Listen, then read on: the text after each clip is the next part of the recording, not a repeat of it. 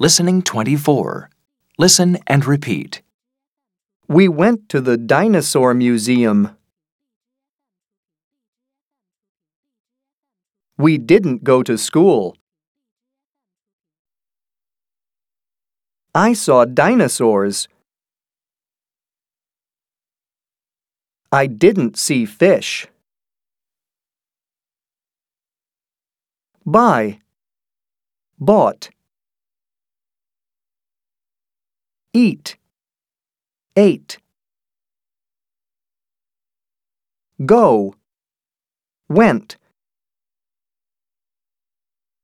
Can.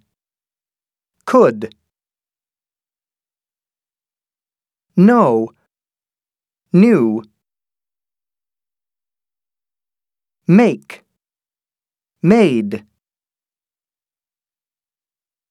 See. Saw. Think. Thought. Wear. Wore. Write. Wrote.